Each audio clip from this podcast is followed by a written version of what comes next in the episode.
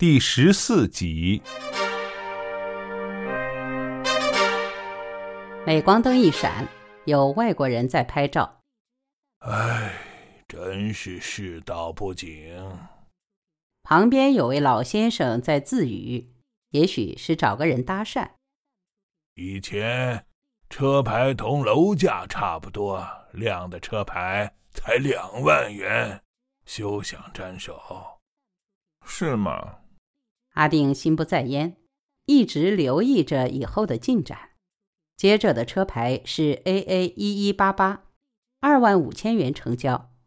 另外还有 CL 五 BW 一八，渐次升至四万。早一阵有个无字头三号的车牌，你猜卖得多少？十万？二十万？有人投掷八十万。啊！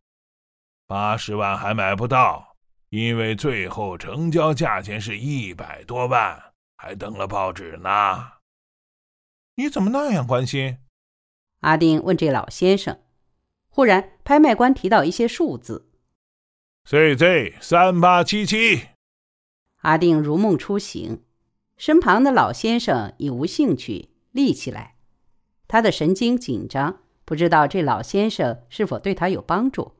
又不知道接下来的拍卖是否事情的关键，他已离去，他稍分了神。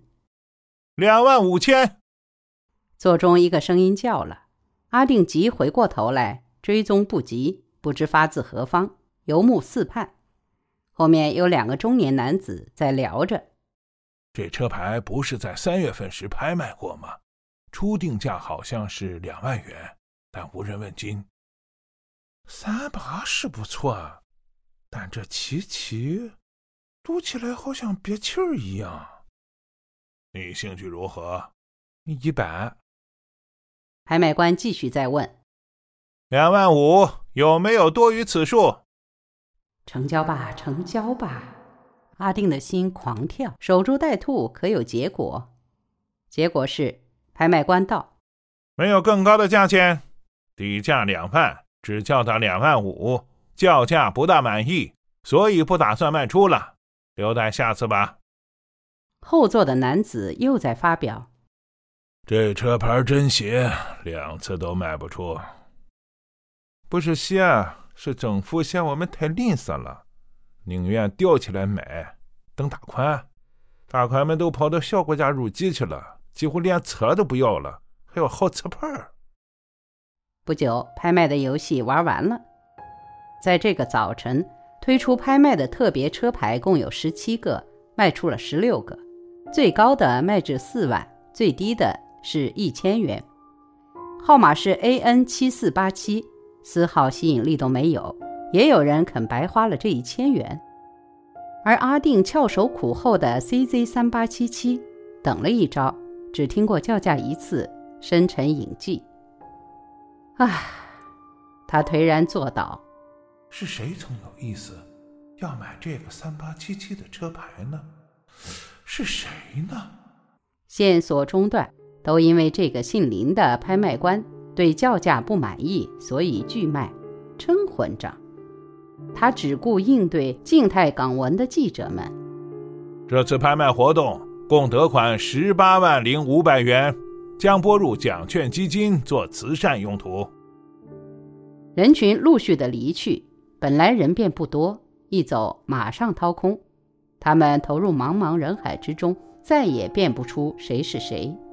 谁讲过那么的一个价钱？谁对三八七七那么有兴趣？留得青山在，已经没柴烧。阿定混沌的脑袋更加混沌，加上失望，他在想。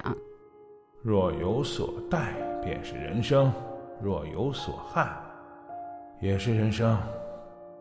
离开冷气间，踏进玉熟的城市心脏。又一次，这大会堂的角头真不好，每次都叫他空手而回。谁知还发生这样的事故：一辆八吨重的货车落货后，工人忘记将吊臂放下，货车行驶时。这吊臂造成意外，轰向一辆巴士的身体，巴士闪躲，轰向一辆私家车，私家车闪躲，轰向行人路。阿定刚在行人路，他闪躲，站立不稳，倒地，身后有一个青年干革命一般前赴后继压向他身上，他的手先着地。这种意外没人死，没人重伤，只有轻伤，那是阿定。在事主与途人与好奇者扰攘不堪之际，他痛楚难当，整条右臂直不起来。他亲眼见到他弯了，只轻举妄动，便叫他眼泪直流。他们送他到急诊室去后，就扔下他自生自灭。在急诊室，医生给他照 X 光，那是坐后二十分钟之后的事。照 X 光时，他们叫他把手伸直，他竭尽所能无法做到，于是他们写纸上了三楼专科诊治。他真是时运低。一个遭鬼迷的时运低的落魄先生，上的三楼专科医生吩咐道：“弯曲，伸直，摇动。”阿定艰难的照做，恐怕每做一下，消耗的精力都用来忍受痛苦上，未及筋疲力尽。没有断呀，你多动些吧，多动些便没事了。回家了，不用住院。医生。但这耻骨分明弯了，渐渐它会直的。我无法把它伸直，十分之痛。忍忍便没事了。医生，这是我的右手，没有了右手，与我影响极大。它什么时候会好？会好的，只是皮外轻伤，不是骨科。他口口声声强调没事儿，不外是不希望阿定住院，在公家医院。床位弥足珍贵，等闲的伤势无资格占得一席位。那我去看看跌打吧。阿定说：“不太严重的。”他气定神闲。当然，那又不是他的手。阿定几乎想把他的手。他给他两种药，长的白色那种是止痛药，感觉急痛时才吃。圆的那种是胃药，因止痛药在胃中发散，所以阿定一撇那些药。基于常识，他明白特效止痛剂的功用。止痛剂如果储存下来过量，可做自杀之用。当下他吞了些药，然后他打发他走。一路上痛苦减轻，那是因为麻醉。带着残躯转回家，手肘部分已渐渐肿起。他以为会像青少年时代踢球受伤，消肿消痛，三数天完全复原。但不是的，迷糊的躺了几个钟头，半夜里痛得如在死阴的幽谷，冷汗涔涔。我的手像受着清朝监官下令所施的酷刑，辣辣的阵痛。惊醒，在痛得魂魄不齐的当儿，阿定受伤的手突然传来一阵凉意。就好像医学上的冰敷一般，但敷在手肘上的不是冰，是一只手。如花为他疗伤消肿。